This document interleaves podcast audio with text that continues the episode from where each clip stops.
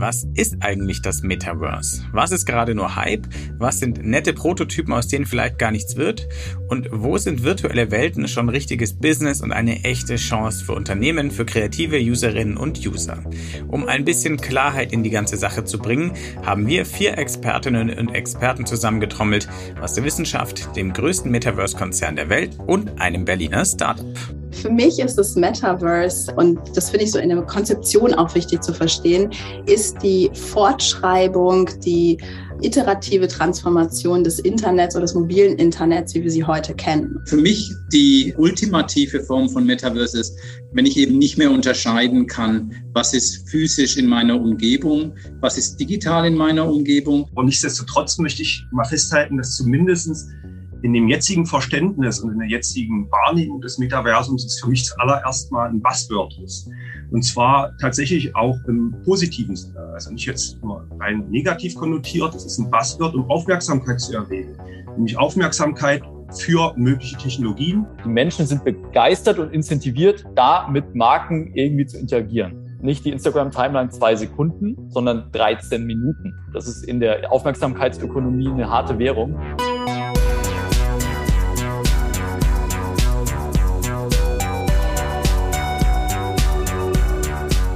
Hi und willkommen mal wieder zu New Realities, dem Podcast von 1E9 und dem XR Hub Bavaria.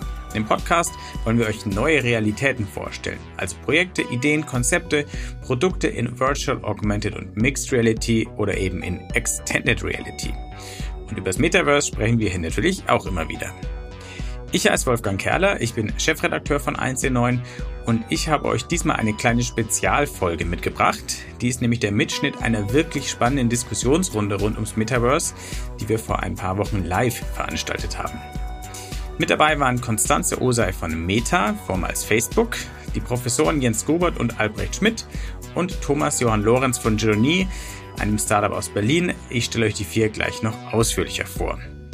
Mit Ihnen haben wir den Hype vom Konkreten geklärt. Wir haben diskutiert, was für ein Metaverse wir uns eigentlich wünschen würden, welche Limitationen zum Beispiel bei der Hardware uns davon noch abhalten und was das alles auch jetzt schon für Firmen und Kreative bedeutet. Manchmal nehmen wir im Gespräch Bezug auf Fragen, die damals im Chat vom Publikum gestellt wurden. Da nicht wundern, es war wie gesagt eine Live-Veranstaltung. Und jetzt viel Spaß dabei.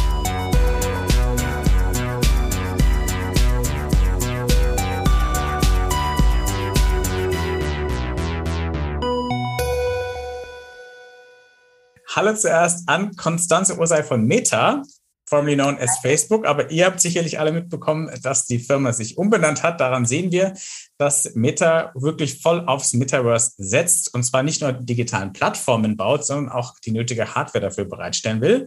Konstanze ist dort Head of Society und Innovation und ich kann euch versprechen, sie wird mit uns tolle Einblicke teilen. Schön, dass du da bist, Konstanze, und dir die Zeit genommen hast. Danke, ich freue mich auch. Hi. Dann bei uns aus Coburg von der Hochschule Coburg ist Professor Jens Grubert. Er ist dort Professor für Mensch-Maschine-Interaktion im Internet der Dinge. Er leitet außerdem das XA-Labor dort und ist Sprecher des KI-Zentrums der Hochschule. Was sich im Bereich VRARMR tut, das beobachtet er seit 15 Jahren. Wir sind also bei ihm bestens aufgehoben. Schön, dass du da bist. Jens, danke auch an dich. Hallo, vielen Dank, dass ich dabei sein darf. Noch einen hochdekorierten Wissenschaftler haben wir dabei aus München, Professor Albrecht Schmidt von der Ludwig-Maximilians-Universität. Er ist Informatiker, er hat den Lehrstuhl für Human Centers Ubiquitous Media. Klingt hochspannend. Ich muss jedes Mal googeln, was es heißt, aber es ergibt großen Sinn und ist deswegen sehr gut, dass er da ist. Albrecht forscht unter anderem zu intelligenten, interaktiven virtuellen Welten, zu digitalen Mediensystemen und digitaler Medientechnologie. Und er ist auch Mitglied in der Leopoldina, der Nationalen Akademie der Wissenschaften, die wir dank Corona ja inzwischen alle kennen. Hallo Albrecht, vielen Dank fürs Dabeisein. Hallo, ich freue mich auch und bin mal gespannt, was wir dann in einer Stunde denken. Ich auch. Und auch noch bei uns ist Thomas Johann Lorenz, auch mit von der PT. Er ist Unternehmer durch und durch. Er hat schon mit 18 seine erste Eventfirma gegründet. Wenn ihr ihn seht, werdet ihr denken, es ist noch nicht lange her, aber es ist doch schon eine Weile her. Er hat auch mitgearbeitet, dass die Berliner Fashion Week heute das ist, was sie ist. Und er ist jetzt Teil der Kreativschmiede Waltz Binär, die dafür bekannt ist, Kunst, Technologie und Design zu verbinden und völlig neue Experiences zu schaffen. Und Waltz Binär hat Nachwuchs bekommen, sozusagen mit Journey, The Metaverse Company, die, auch hier sagt der Name schon, am Metaverse arbeitet. Thomas ist Co-Geschäftsführer. Hi Thomas, sehr cool, dass du da bist und dir die Zeit nimmst. Freue mich auch und ich bin tatsächlich, die 18 sind ein bisschen her, 22 Jahre genau. Ich wurde vor zwei Wochen 40. Oh, aber, zwei Wochen. Aber ich, aber ich sehe nicht so aus, das stimmt. Aber das, das im Metaverse sieht man ja auch. Hat das man Metaverse ja hält jung. Any, any ähm. age. Ne? Freue mich sehr. Hallo. Das war die Vorrede und jetzt gehen wir in die Inhalte.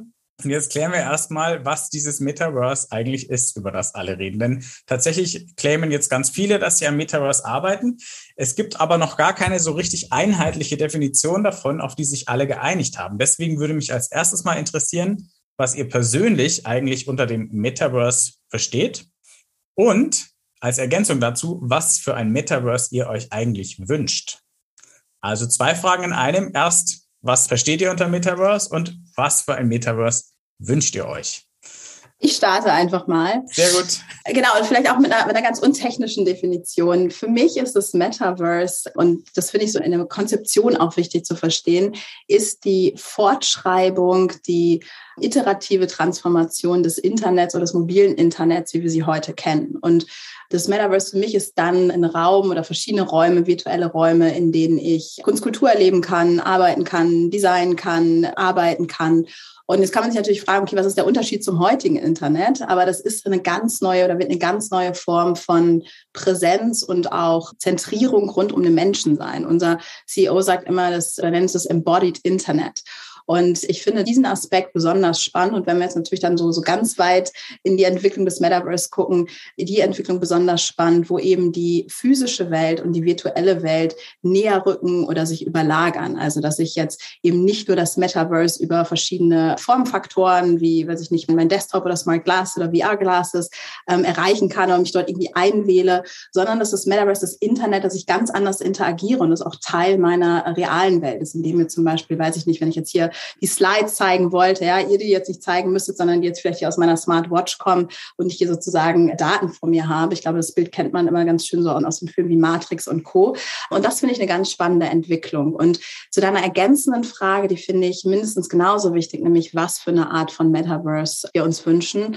Und ich glaube, dass das Metaverse nicht nur eine Chance ist, viele Dinge besser zu machen als im Web 2.0, sondern nochmal ganz anders zu machen. Also ich bin äh, wenig überraschend da nicht auf der dystopischen Seite, sondern eher auf der zuversichtlichen oder utopischen Seite. Ähm, und glaube, es eine Riesenchance ist, eben ganz viele Dinge neu zu gestalten, anders zu gestalten. Und zwar nicht nur für wenige Menschen, sondern für besonders viele. Und in dem Sinne hoffe ich, dass das Metaverse sehr viel inklusiver wird und sehr viel offener als das Internet heute. Sehr gut, vielen Dank. Wir fangen optimistisch an. Sehr schön.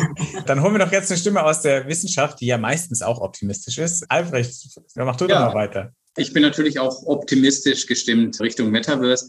Ich denke, für mich die also ultimative Form von Metaverse ist, wenn ich eben nicht mehr unterscheiden kann, was ist physisch in meiner Umgebung, was ist digital in meiner Umgebung, so wie Konstanze gerade gesagt hat, dass ich vielleicht gar nicht mehr weiß, ob das aus der Uhr kommt, sondern dass einfach ich bewege mich in einer Umgebung, mit der Leichtigkeit, mit der ich mich in einer physikalischen Umgebung, so einfach wie eben ein Buch aufzuschlagen, ist eben dann auch ein digitales Dokument, was da ist. Und vielleicht habe ich gar keinen Unterschied mehr zwischen dem digitalen Dokument und dem Buch. Vielleicht gibt es auch das Buch dann in der Form gar nicht mehr, aber wo einfach die Grenze zwischen dem, was physisch da ist und dem, was virtuell da ist, verschwindet und wo dann eben auch der Realitätsbegriff ganz neu wird. Und das ist, was ich super spannend finde, auch persönlich, dass eben so, jetzt designen wir User Interfaces. Äh, Jens hat sogar im Namen von seinem Lehrstuhl Mensch-Maschine-Interaktion, also wir designen Interaktion. Und wenn ich in die Zukunft schaue, dann möchte ich eigentlich Realität designen.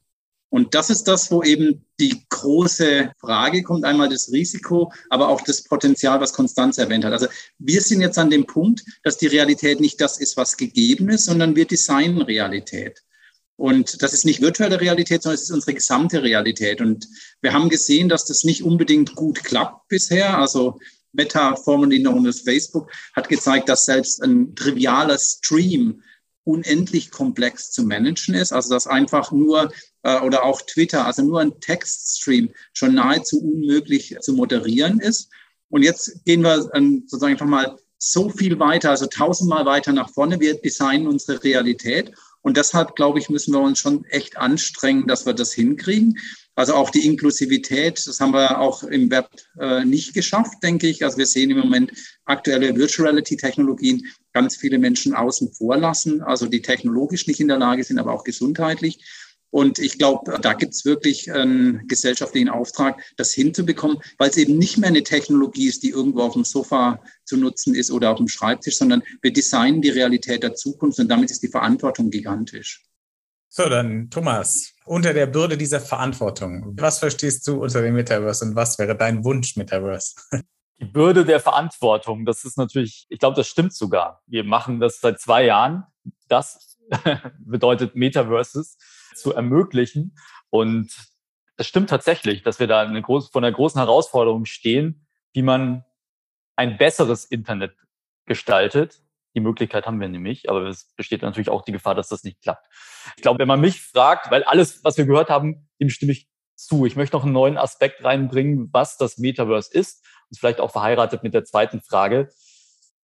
Aus meiner Sicht war das Internet der letzten zwei Jahrzehnte, seit wir es kennen, Amazon, Google, sehr transaktional und auf hocheffiziente Übermittlung von Informationen fokussiert. Die effizienteste Informationsmaschine ever created. Menschliche Kommunikation besteht aber nur zu 20 Prozent aus der Hardcore-Informationsebene und zu 80 Prozent daraus, wie fühlt sich das an? Was ist die Gestik, die Mimik, welche subtilen Gefühle triggert das bei mir? Das ist eigentlich das, was menschliche Kommunikation ausmacht, seit es Menschen gibt. Und diese 80 Prozent des Eisbergmodells wurden im Internet der letzten zwei Jahrzehnte nicht wirklich adressiert. Daran glaube ich. Und dass das jetzt unlocked wird durch das Metaverse in all seinen technologischen Facetten, fasziniert mich sehr und glaube ich führt dazu, dass wir vor einer Ära eines more human Internet stehen, das endlich sich so anfühlt, wie Menschen eben kommunizieren wollen. Ja, ever since there were humans. Und darauf freue ich mich, aber damit geht auch eine große Verantwortung einher, wie eingangs schon gesagt.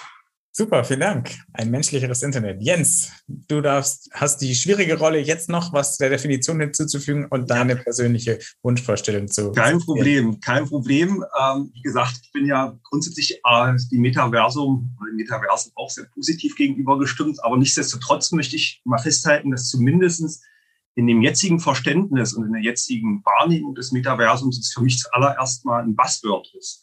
Und zwar tatsächlich auch im positiven Sinne. Also nicht jetzt nur rein negativ konnotiert. Es ist ein Buzzword, um Aufmerksamkeit zu erregen.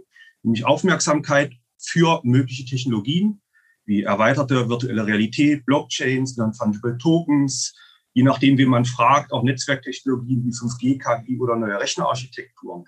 Aufmerksamkeit zu erregen für, dazu kommen wir ja später noch, für Ökosysteme, welche Nutzerinnen in mehr oder weniger virtuellen und persistenten Erlebniswelten vernetzen. Ja, das kann man auch schon auf existierende Massively Multiplayer Online Games aufprojizieren und die auch digitale Ökonomie umfassen. Da werden wir später auch nochmal drüber reden. Ja, also insbesondere Kreieren, Erwerben, Verkaufen von digitalen Gütern und Dienstleistungen mithilfe von digitalen Währungen.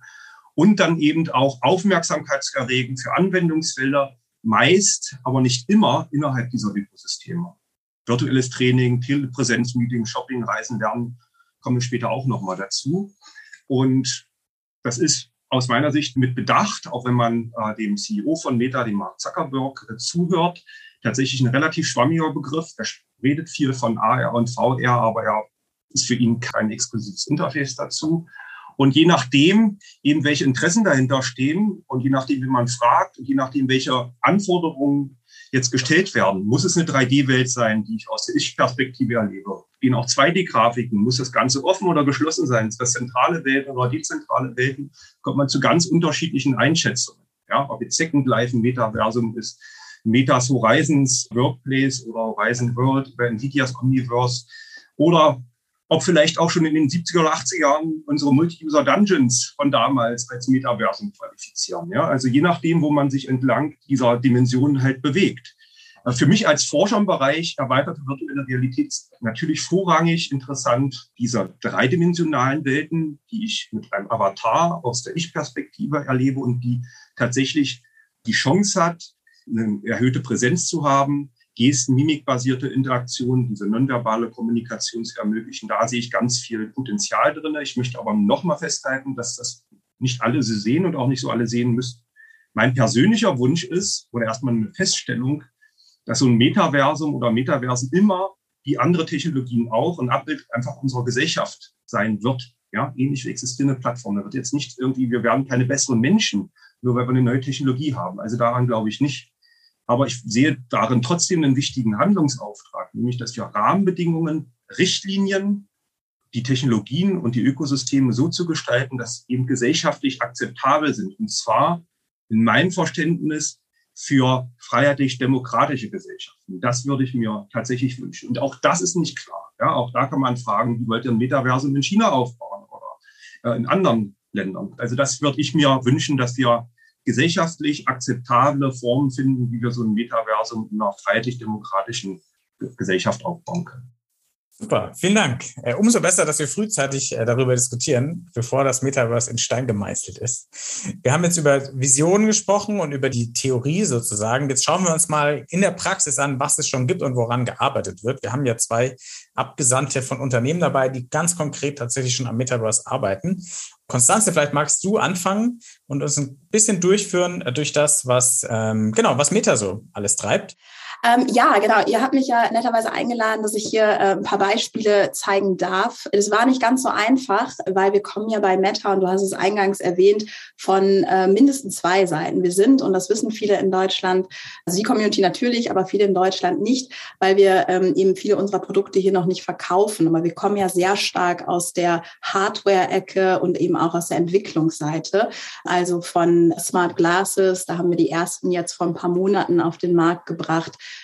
mit Ray-Ban gemeinsam oder Portal, ein Videokonferenzsystem mit einer smarten Kamera, das wir beispielsweise auch im Homeoffice nutzen, bis hin zu der Spark AR-Plattform und natürlich unsere VR-Glasses mit der Quest. Und da kommt auch Mitte, Ende diesen Jahres auch nochmal ein neues Modell mit Cambria, was ein High-End-Gerät sein wird. Ganz, ganz spannend mit Gesichtstracking, was natürlich gerade im Bereich realitätsnahe Avatare sehr spannend ist. Also da passiert eine ganze, ganze Menge. Und auf der anderen Seite sind wir natürlich ein Plattformanbieter und ist bei uns natürlich auch der Social-Bereich, der Kernbereich, also soziale Connections zu schaffen. Und da haben wir, und gerade sind schon ein paar Stichworte gefallen, mit Horizon, unsere Social App in VR oder eben auch Workrooms auf der Seite Angebote. Und parallel arbeiten wir natürlich auch mit vielen unserer Partner und Klienten zusammen und Kunden zusammen im Bereich Marketing, Kampagnen und versuchen eben auch da das Ganze von 2D auf 3D zu holen. Also da passiert eine ganze Menge. Also ich starte aber mal mit so ein, zwei Beispielen aus der Research-Ecke.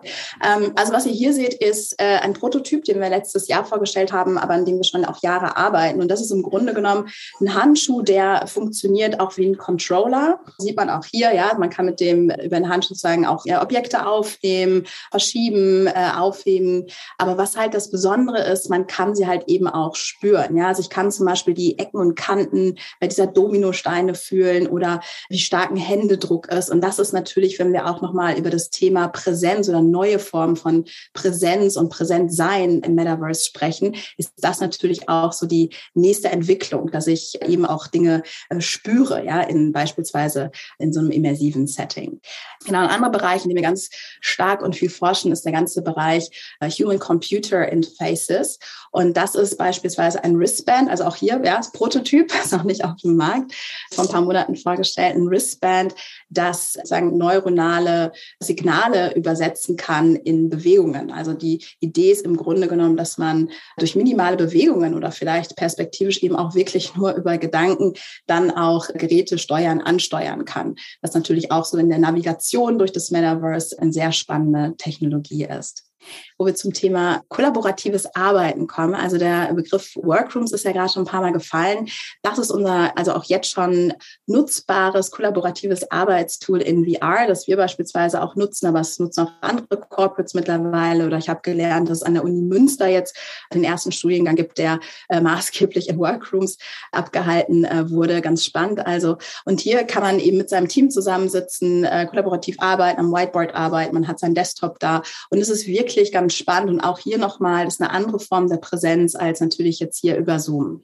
Eines meiner Lieblingsprojekte äh, an der Stelle ist übrigens hier die Magical Reflections, äh, die ihr jetzt hier seht. Und das ist eine Kollaboration mit der Alten Nationalgalerie in Berlin. Und was wir hier gemacht haben, ist eine State-of-the-Art WebXR Experience, die man eben auch über Desktop oder Mobile und äh, auch jedes andere VR-Gerät, also nicht nur die Quest, nutzen kann. Und der Clou hier ist das, und da sind wir jetzt schon drin, dass man in äh, hier dieses bekannteste Bild des Künstlers Erdmann, Johann Erdmann Hummel ist es, springen kann. Man hört es jetzt nicht, aber sozusagen, es gibt ein ganz wahnsinnig tolles Audiodesign.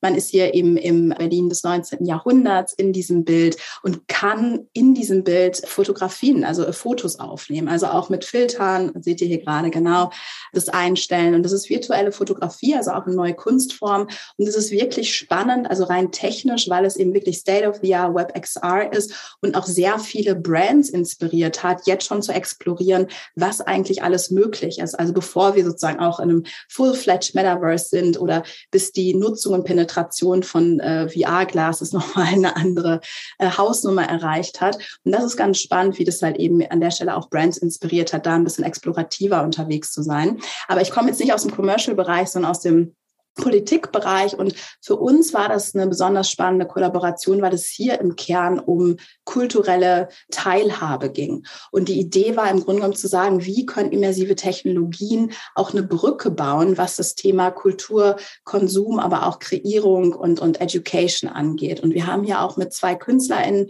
also Fotografinnen zusammengearbeitet, die halt eben in VR die Fotos gemacht haben mit unterschiedlichen Blickwinkeln, also zum Beispiel die Rolle der Frau beleuchtet haben. Und wir also haben ja auch mit Sarah Sarah Lisa Vogel zusammengearbeitet, die einige von euch vielleicht auch kennen, die sich gerade direkt selber embodied hat in diesem Gemälde. Und das fand ich einen ganz spannenden Case eben auch zu zeigen, weil es in Deutschland ja oft sehr gegensätzlich diskutiert wird, dass Digitales und Kultur sich eben auch ergänzen können und eben eine sehr schöne Brücke bilden können und auch hier sozusagen den Gedanken der Inklusion aufgreifen können. Genau, das ist so ein kurzer Ritt, also ganz unterschiedliche Aspekte und Projekte. Es gäbe natürlich noch viel, viel mehr zu erzählen. Ich muss auch einen ganz schamlosen Werbeblock hier loswerden. Also für alle, die sich interessieren, was vor allem das Reality Labs macht oder was wir an der KI-Front auch machen, dem empfehle ich oder der empfehle ich die Seite www.tech.fb.com und da gibt es tolle Blogs, tolle Videos und es gibt einen ganz guten Überblick, äh, gerade auch über unseren, was wir im Bereich Research machen gerade. Vielen Dank. Ja, dieser Blog ist auch sehr, sehr aktuell. Da steht es tatsächlich immer an dem Tag, an dem es auf der ganzen Welt released wird, steht da immer gleich alles ganz ausführlich. Also ah, den kann ich euch auch sehr empfehlen. Vielen Dank für die Einblicke in Gerne. einiges von dem, was ihr macht. Ich glaube, was man vielleicht, also was ich vielleicht noch kurz ergänzen kann, weil es war jetzt ja wirklich ein, ein Potpourri, weil du es ja auch eingeführt hattest als Beispiele des Metaverse und vielleicht auch nochmal mit Blick darauf, was Jens äh, gesagt hat. Das sind natürlich ganz, ganz, ganz viele unterschiedliche Elemente und wir kommen ja sicherlich im Verlauf der Diskussion auch noch darauf, was es alles braucht, damit dieses Metaverse dann irgendwann da ist. Und ich glaube, diese Beispiele machen es deutlich. Es ist immer eine Frage des Bezugsrahmens. Also reden wir über AR, reden wir über VR, WebXR, reden reden wir über sozusagen technologische Entwicklungen, über die Weiterentwicklung von Displays oder eben von Human-Computer Interaction. Das sind wirklich so viele Elemente, die da zusammenkommen müssen, bis hin zu einem Metaverse. Und wir arbeiten halt an einigen, aber da gibt es sicherlich noch sehr, sehr viele andere, über die wir sicherlich gleich auch nochmal sprechen werden.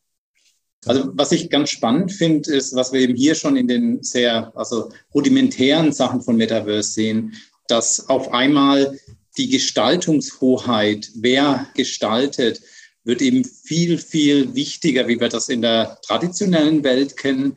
Also ein Gebäude in einer traditionellen Welt zu verändern, ist eben was, was über Jahre dauert. Ein Schild aufzuhängen, also selbst ein Banner aufzuhängen, ist eben ein gigantischer Aufwand.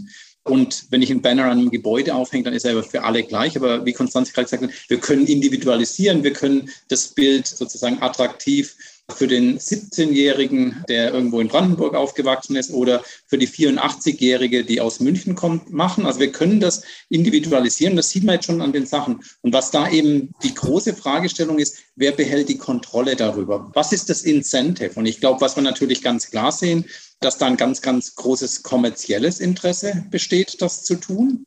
Und dass wir dann eben die Frage stellen müssen, die auch Jens aufgegriffen hatte am Anfang, wer kontrolliert das, äh, verstehen wir als Gesellschaft, was da passiert. Und ich glaube, gerade das, äh, dass eben die Analogie zur echten Welt, zur physikalischen Welt, die wir kennen, so groß ist, fallen wir viel leichter drauf rein. Und ich glaube, das ist was, wo wir jetzt, glaube auch als Wissenschaftlerinnen und Wissenschaftler, aber auch die Firmen, wo wir einen Rahmen diskutieren müssen, was wir da tun wollen, wer die Kontrolle drüber hat. Hat am Ende der Endnutzer die Kontrolle? Den wird es nicht interessieren. Das haben wir in vielen Bereichen gesehen. Wie stellt sich die Gesellschaft da aus? Wer darf was? Und ich glaube, das ist eben in einer ganz, ganz anderen Dimension. Also durch das, dass wir eben unendlich viele Freiheitsgrade haben, wie wir Sachen definieren. Auch mein Normativ kann sich komplett verändern. Ich kann eine Welt bauen, in der ich nur weiße Männer meines Alters sehe oder jemand anders. Ich kann meine, mein Normal erzeugen. Also wenn wir jetzt vorher den Workrooms oder sowas, im Moment gebe ich dem Einzelnen die Chance, seinen Avatar zu definieren. Aber es gibt natürlich keinen Grund, dass ich nicht meine Kommilitonen, wenn ich studiere, wenn ich sage, ich möchte eben mit nur äh, attraktiven Nur mit alten Frauen weißen Männern oder was? Mit, ja, ich möchte nur mit attraktiven Frauen studieren, nehmen wir es mal so. Dann ist eben der ganze Raum voll. Also die Frage, wer definiert das und was tut das mit äh, uns? Und wir sehen schon für ganz simple Sachen, dass Alexa eine Frau. Du, Albrecht, ich will dich, ich will, ich, ich finde das einen sehr guten Gedanken. Wir kommen auf manche Fragen davon, aber wir driften schon so ein bisschen ins sehr Grundsätzliche, was sehr gut ist. Aber bevor wir das zu sehr tun, bleiben wir nochmal im konkreten Beispiel. Denn auch die Frage der Ökonomie und des ganzen Systems, da gehen wir später noch gemeinsam an. Aber gut, dass du es schon mal in unseren Köpfen platziert hast. Ich würde jetzt nochmal an äh, Thomas weitergeben. Da sehen wir nämlich auch nochmal, wie Metaverse heute aussehen kann. Und lustigerweise, so optisch fand ich gerade die Art Exhibition, die ging sogar in die Richtung von dem, was ich von euch gesehen habe. Also da, vielleicht gibt es so einen kleinen Wiedererkennungswert. Thomas.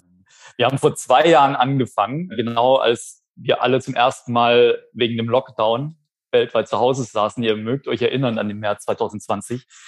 Da haben wir angefangen, uns zu fragen, wie kriegt man eigentlich jetzt auf den Geräten, jetzt da wir alle zu Hause sitzen, den Geräten, die wir heute haben, das bestmögliche Interneterlebnis hin. Damals haben wir noch nicht vom Metaverse gesprochen übrigens. Wir haben aber uns darauf fokussiert, auf diesem Gerät und auf dem Desktop, den wir vor uns haben, das bestmögliche Interneterlebnis zu ermöglichen, das geht. Seitdem sind wir zwei Jahre, zwei Jahre drin, sich das natürlich maßgeblich weiterentwickelt. Und along the way haben wir, glaube ich, mit fast jeder Industrie gesprochen über Use Cases, die in dieser Early Stage Metaverse Technologie denn schon möglich sind. Also zum einen glaube ich, das ist nochmal aufgreifen von dem, was ich eingangs gesagt habe, was wir vor zwei Jahren angefangen haben, ist, wir haben uns die Aufgabe gestellt, wie kriegen wir denn auf den Geräten, die wir heute haben, das bestmögliche Erlebnis hin? Weil es gibt sehr viel Grundlagenforschung und äh, Konstanz hat unglaublich tolle Sachen gezeigt und wir sind sehr gespannt, was da alles gehen wird. Stand heute versuchen wir das Bestmögliche rauszuholen. Das ist unser Ansatz, wo wir herkommen. Und wir versuchen die Limitationen, die unsere Geräte haben, dieses Smartphone und euer Computer, sind nämlich nicht stark genug, um highest quality, interaktive, 60 äh, times per second live gerenderte Welten interaktiv auszurechnen. Da gehen die in die Knie und deswegen lagern wir Ressourcen davon in die Cloud aus und machen dadurch unser Gerät deutlich stärker und schaffen es, dass man im Browser, ohne sich was runterzuladen, komplett neue Erlebniswelten erleben kann. Und wie die aussehen, da geben wir ein paar Impressionen was ihr jetzt hier seht, müsst ihr euch vorstellen, das sind keine pre-rendered Videos, sondern das sind Erlebniswelten, durch die man live im Browser sich bewegen kann. Ja, also interaktiv mit anderen. Was passiert da? Da ist zum Beispiel dann Angela Merkel live gestreamt in solche Erlebniswelten. Da gibt Coldplay ein Exklusivkonzert für 24 Stunden. Da findet diese Präsentation des Schuhs oder von Bognerjacken statt die man dann theoretisch auch als NFT oder als auf PayPal kaufen kann. Genauso wie andere Produkte in höchster Qualität darstellbar sind. Oder Christoph Walz, den wir hier als kleinen Fuchsnarrator mal hatten, dich durch eine Welt begleitet. Du kannst jeder Avatar sein, du kannst mit anderen tanzen, du kannst Voice-Chats machen, interaktiv dich bewegen, du kannst auch hier eine Party starten. Wir haben kein Land, Journeyland gebaut, ja. Also wir sind nicht das nächste Decentraland, sondern wir ermöglichen nur Use Cases aufbauen auf dieser Technologie in dieser visuellen Qualität mit diesen interaktiven Features verknüpft mit dem klassischen Features des Internets erlebbar zu machen.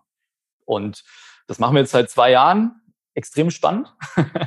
ich halte es für einen der spannendsten Jobs, die es gerade gibt, weil wir wirklich jeden Tag mit ganz tollen Unternehmen äh, konfrontiert sind und ganz tollen Ideen, was man auch im Metaverse schon heute denn umsetzen kann. Und vor allem es ist eben ein, wie Konstanz auch gesagt, ein Anfang von dem, was ja noch kommt. Ja, also gerade, wir haben halt ganz viel und äh, da ist Meta ja ganz vorne, die Frage des Interfaces zwischen des Metaverses und dem Menschen. Also was ist denn das Interface? Ist es das, was wir eben heute haben? Ist es die Uhren, an denen gerade geforscht wird? Und diese Interfaces bedingen natürlich maßgeblich auch die Erlebnisqualität. Und da heute schon das Beste rauszuholen, darum kümmern wir uns. Und ihr habt gerade ein paar Impressionen gesehen. Da geht es sehr viel um Markenkommunikation, um Erlebnisse, um Retail, um Conferencing, um Networking, um auch Education und um kollaboratives Erleben von Dingen oder auch Diskussionsbasen, so ein bisschen wie wir bei Horizon auch gesehen haben. Was ich merke, ist, dass viele der Lines are getting blurry, ja, zwischen den klassischen Industrien und den klassischen Use Cases. Eine Markenpräsentation eines neuen Automobils kann durchaus mit einem Coldplay-Konzert verbunden sein.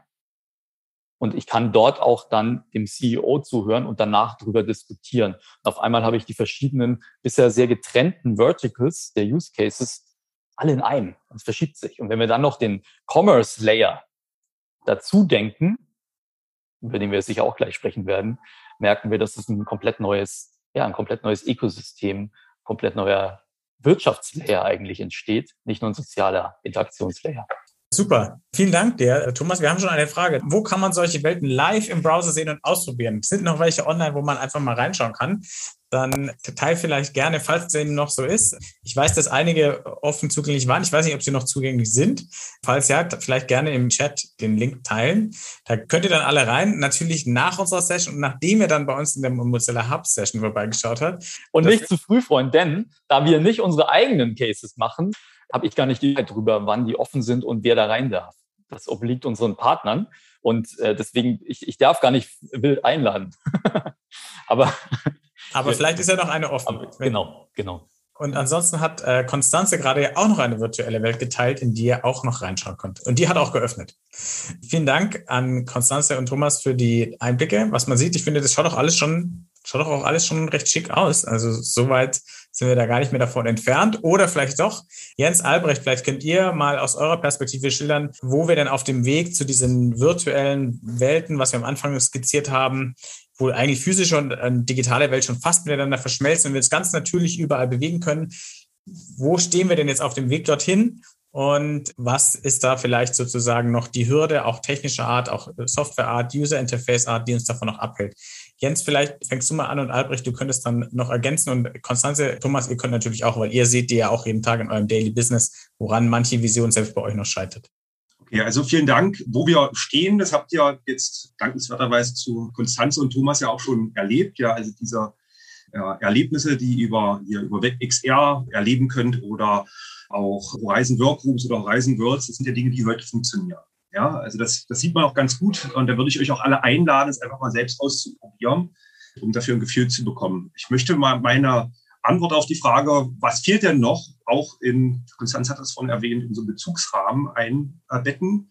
Ja, und nochmal mit dieser Prämisse starten, dass es vielleicht ein Ziel sein könnte, tatsächlich immersive 3D-Darstellung natürlich Interaktion zu ermöglichen. Ja, also da möchten wir irgendwie hin. Wir wollen es möglichst natürlich, möglichst immersiv, möglichst unterscheidungsfrei haben.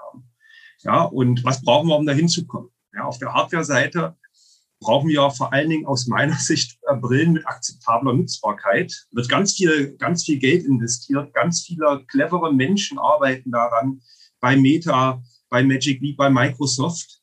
Es sind aber unglaublich schwierige technologische Hürden, die uns auf dem Weg dorthin begegnen werden. Ja, vielleicht unterscheiden wir es ein bisschen mal zwischen immersiven VR-Brillen für die virtuelle Realität und Brillen für die erweiterte Realität. Und sorry, dass da jetzt ein bisschen mein Ingenieur und mein Techniker äh, hervorguckt. Ja, es wird ganz viel gemacht, um Sensorik zu integrieren. Konstanze, du hast schon das Projekt Cambria erwähnt, mit integriertem Eye-Tracking, verbesserten Sensoren, um Hände zu tracken und so weiter und so fort. Ja, es wird an Gewicht gespart. Es werden die Formfaktoren verändert mit Pancake-Linsen, die jetzt Fresnel-Linsen ablösen sollen. Nichtsdestotrotz, alle diese Systeme, diese ganzen VR-Systeme, die heute am Markt verfügbar sind, diese VR-Brillen, die basieren immer noch auf einer Grundlage aus der Mitte des 19. Jahrhunderts, nämlich der stereoskopischen Bilddarstellung, die aus meiner Sicht inhärent problematisch ist, weil sie ein nicht natürliches Sehen ermöglicht oder bedingt. Ja, es gibt dort Agenz-Akkommodationskonflikt. Ganz kurz zwei Sätzen. Ja, ihr fokussiert mit dem Auge woanders hin, als eure Augen sich hin ausrichten. Das kann immer wieder zu Problemen führen. Es gibt dafür erste technische Prototypen. Ich sehe noch nicht, dass diese in absehbarer Zeit in Consumerprodukten verfügbar sind. Wenn man auf natürliche Interaktionsformen geht, dann benötigen die auch, auch auf absehbare Zeit entweder äh, teure oder mit Installationsaufwand verbundene Hardware, was die äh, VR- und AR-Brillen heute ganz gut machen. Die nächsten Generationen können einigermaßen gut Mimik tracken, können einigermaßen gut für einen gewissen Prozentsatz von Nutzerinnen und Nutzern Eye-Tracking machen und übrigens auch nicht mal für alle, was ein inhärentes schweres Problem ist. Nur kleine Seitennotiz, viele der kommerziellen Eye-Tracking-Unternehmen, die es noch gibt, und so viele gibt es gar nicht mehr, die geben bewusst zum Beispiel keine Angaben dafür an, wie genau äh, so ein System für eine breite Nutzerbasis funktioniert. Ja, sind es jetzt 80 Prozent, sind es 90 oder 99 Prozent der Nutzer? Das ist auf jeden Fall schwer. Wenn man Ganzkörpertracking durchführen will, dann wird man wahrscheinlich über einen gewissen Installationsaufwand nicht herumkommen. Man muss sich irgendwelche Sachen in den Raum packen. Ja, ob man das möchte oder nicht, sei dahingestellt. Und in Bezug auf die erweiterte Realität, also wenn wir jetzt darüber reden, wir wollen Erlebnisse mit der zwischen der physischen und der digitalen Welt vereinen, wird es nochmal einen Zacken schärfer. Ja, dort haben wir typischerweise als technische Parameter das Sichtfeld. Wie viel sehe ich auf einmal? Die Auflösung, wie stark, wie detailliert sehe ich Dinge? Den Kontrast, kann ich jetzt nur im dunklen Raum was sehen oder kann ich damit auch bei Sonne äh, einen Spaziergang machen? Aber auch wieder der Formfaktor oder die Laufzeit. Und auch da sehen wir tolle Entwicklungen. Konstanze, ihr habt eure Ray-Ban-Kooperation erwähnt. Äh, Snap äh, macht einigermaßen akzeptable Formfaktoren, bringen die auf den Markt. Aber wenn ihr euch die Brillen anguckt, dann laufen die 30 Minuten und haben ein Sichtfeld von 15 äh, Grad. Ja, und man muss sich in Schatten stellen, um was zu sehen. Sorry, dass ich das jetzt mal so benenne, aber zumindest ist es so in meiner, in meinem Erleben. Bis wir da in einer ununterscheidbaren digital-physischen Welt sind, wird es dauern. Und da hilft aus meiner Sicht, ja, ich weiß nicht, was hilft. Also Geld scheint nicht zu helfen. Die Magic Leap hat massive Investitionen bekommen manchmal sind einfach auch technische Grenzen, physische Grenzen erreicht. Also da bin ich tatsächlich noch skeptisch, was wir so in den nächsten fünf bis zehn Jahren äh, sehen werden. Ich mache jetzt mal eine Pause. Ich könnte auch noch über Software und Richtlinien reden, aber wir haben eine begrenzte Zeit, deswegen würde ich jetzt erstmal Albrecht vielleicht die Gelegenheit geben, fortzufahren. Und Wolfgang, wenn du mich dann noch zum Weitererzählen einlädst, dann setze ich nochmal zum Bereich Software an.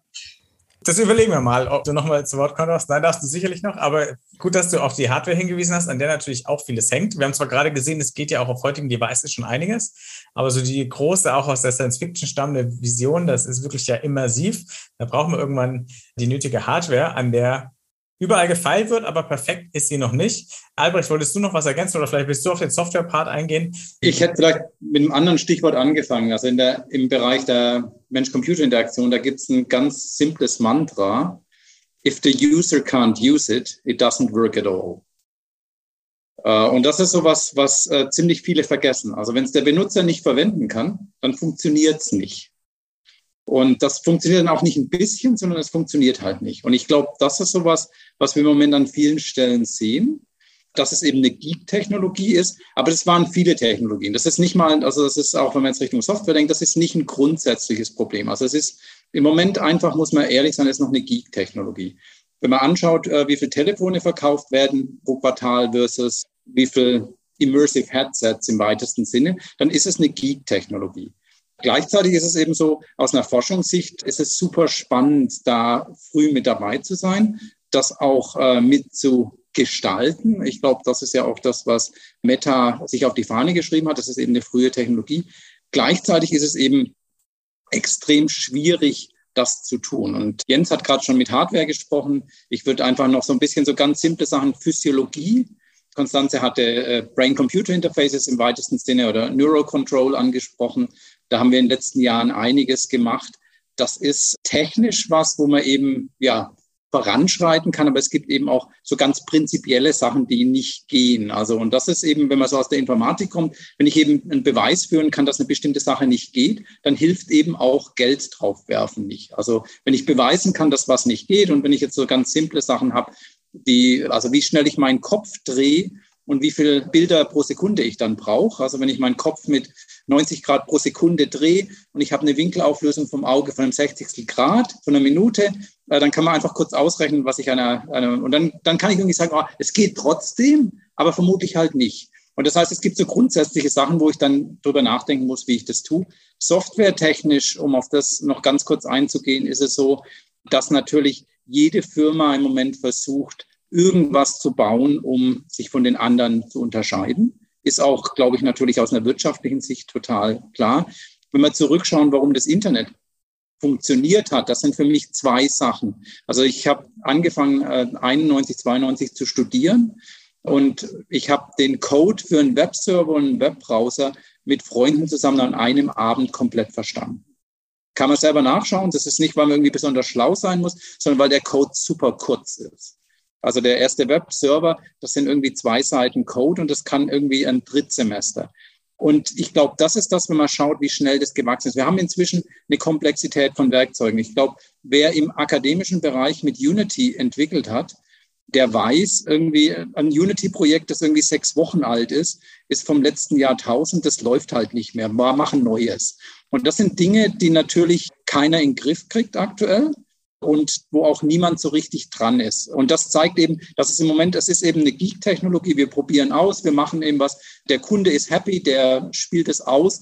Aber am Ende verkauft er halt den Turnschuh über äh, sozusagen den Webstore, der total langweilig ist. Das andere ist was, um Aufmerksamkeit zu erreichen. Und ich glaube, wenn man das jetzt aktuell betrachtet, wir müssen eben sehen, was die Funktion ist. Und die Funktion ist im Moment ganz stark Aufmerksamkeit, Vision, Utopie, Dystopie, was auch immer zu kommunizieren. Das Business läuft woanders aktuell noch. Aber natürlich ist auch für jetzt Firmen ist interessant, wo ist in zehn Jahren, in 20 Jahren das Business? Also und ich glaube, das ist eben, glaube auch die Herausforderung jetzt in dem Raum und insbesondere die Software ist was, was im Moment komplett unterschätzt wird. 3D Konstruktion von Sachen. Ich glaube, wer sich dran erinnert, so Second Life, welcher Aufwand da reinfließt, Sachen zu generieren, die dann halt nicht mehr benutzt werden. Also auch, wo Thomas, äh, wo er Geld mit verdient. Das ist natürlich, eigentlich wäre es ganz nett, wenn ich sagen kann, ich habe eine 3D-Welt, also ich mache ein Foto und ich habe eine 3D-Welt. Und da ist, glaube äh, im Moment viel zu wenig Fokus drauf, auch von Meta. Um ein Metaverse zu haben, brauche ich Content. Web ist interessant, weil es Content gibt. Wenn man äh, 1990 anschaut, es gab unendlich viele Leute, die sowas wie das Web versucht haben. Das, was im Prinzip die Menge an Content einfach gemacht hat, das hat gewonnen. Und ich glaube, da wird im Moment einfach auch manchmal in die falsche Richtung geschaut, auch von Unternehmen, die in dem Bereich unterwegs sind. Aber das ist doch gleich ein ganz guter Punkt, dieses, wer kann eigentlich was fürs Metaverse machen und wie? Zum Beispiel Facebook war ja auch deswegen so erfolgreich, weil es natürlich super einfach ist, da was zu posten, Bild zu teilen, Video zu teilen. Das war natürlich denkbar. Also Web 2.0 quasi in, at its core. Jeder kann plötzlich ganz leicht Content generieren, ohne dass er HTML können muss. Und, und, und wenn ich da einhaken darf, ganz kurz, und der Content sieht cool aus, also wenn man, also vielleicht nicht Facebook, aber wenn man Richtung Instagram schauen. Mit Instagram kann ein, ja, jemand, der einen Knopf drücken kann und neun Jahre alt ist, kann super geile Bilder machen. Und das ist das, was funktioniert. Also um eine, irgendwas Ansprechendes in 3D im Moment zu machen, ist ein gigantischer Aufwand. Und das ist so der Punkt, das, das nochmal zu unterstreichen das führt mich dahin, zum Beispiel, vielleicht, Konstanze, kannst du da was dazu sagen, wie ihr euch das in Zukunft vorstellt? Weil ihr ja jetzt mit Instagram ja auch so eine Plattform habt, wo es eigentlich super easy ist, sehr schicken, auch schon XR-Content ja mit den Filtern zu machen. Wie wird das im Metaverse sein? Wird es da auch einen quasi Editor geben, mit dem jede und jeder ganz easy verwenden kann? Oder was habt ihr da für Ideen? Ja, ich glaube, da gibt es verschiedene Ebenen. Also ich meine, ganz grundsätzlich sehen wir jetzt also man muss natürlich die Bezugsgröße, aber wenn wir jetzt vom Metaverse sprechen, sehen wir natürlich zumindest verschiedene Welten oder Experiences, die du jetzt auch schon nutzen kannst. Ähm, jetzt nicht nur auf unseren Plattformen. Ich nenne da beispielsweise Roblox, äh, wenn man sich anguckt, auch die Zahlen. Ich finde die echt erstaunlich. Also ähm, das sind zumindest US-Zahlen. Ich weiß, dass Deutschland auch in den Top 10 Märkten bei Roblox ist. Da ist wirklich fast jedes zweite Kind unter 15 ist auf Roblox und übrigens auch 50 Prozent, also 50-50, was Gender angeht. Und das ist natürlich Community Creation. Und da eine ähnliche Funktion haben wir in Horizon beispielsweise auch. Ja, also da kannst du halt auch deine Welten bauen. Da gibt's Kirchen-Communities, ja, die da was bauen und, und Gottesdienste abhalten, äh, Partys, alles Mögliche. Und ich meine, das ist ja auch ein ein Charakteristikum und ich glaube auch etwas, gerade wenn wir in die jüngeren Generationen, gerade die Gen Z angucken, wie die das Internet nutzen, also die Form, wie du, wie du kreierst, welchen Anspruch du auch hast. Also nicht nur sozusagen das Internet zu konsumieren und ein bisschen zu kommunizieren mit anderen, sondern tatsächlich auch zu kreieren. Das sehen wir ganz, ganz stark. Und ich, bei uns geht es natürlich in die Richtung, zumindest was jetzt ähm, eben Horizon angeht. Bei allen anderen siehst du es auch, das wird kommen, ja, dass sozusagen ein ganz anderer Anspruch ist, auch mitzugestalten. Und ich glaube, da kommen wir dann auch so ein bisschen in das Thema, wer baut das Metaverse auch, ja, also gerade auf der Content-Seite. Und das ist zum Beispiel auch was, was Mark Zuckerberg ganz offen sagt, ja, also Content-Creator sind im Grunde genommen die Creator des Metaverse. Ich meine, klar, es gibt die Infrastruktur, es gibt die Hardware, es gibt, aber der Content ist im Grunde genommen das, was das Ganze natürlich äh, wertvoll und spannend machen wird. Und auch gerade, wenn wir uns angucken, sagen ökonomische Opportunities, da wird natürlich unheimlich viel gehen. Krypto spielt da natürlich eine Rolle. Das ist ein ganz großes Thema. Aber da sehe ich ganz, ganz stark auch einen Anspruch der jüngeren Generation, ganz anders eben auch im Internet unterwegs sein, ganz anders zu interagieren und viel autonomer auch Dinge gestalten zu können und, und auch sozusagen Ownership zu haben. Und dahingehend werden sich unsere Experiences sicherlich auch bewegen. Das andere, wo wir, wo wir jetzt natürlich schon so im Bereich Content sehr stark unterwegs sind, wenn man es mal als Content nehmen möchte, ist natürlich die Zusammenarbeit mit Brands. Und wenn wir angucken, wer pusht denn das gerade auch so aus der kommerziellen Ecke, dann sind es natürlich die großen Brands, Retail, Fashion, Marken wie Nike oder Dior. Heute habe ich gelesen, Disney hat einen äh, Metaverse Officer geheiert, Nike hat einen Chief Metaverse Officer. Also da geht eine ganze, ganze Menge in dem Bereich. Da wird sehr viel investiert, sehr viel ausprobiert auf unseren Plattformen natürlich, was den Bereich Kampagnen angeht und Experiences, aber natürlich auch anderswo. Ähm, äh, Nike hat eine eigene Welt in Roblox beispielsweise. Also da passiert eine ganze Menge, glaube ich, von Seiten vor allem junger Creator und auch Kunstschaffender und ich glaube aber eben ganz, ganz stark auch von Seiten der Brands. Und da äh, ja, passiert eine ganze Menge gerade auf unseren Plattformen, aber auch anderswo natürlich.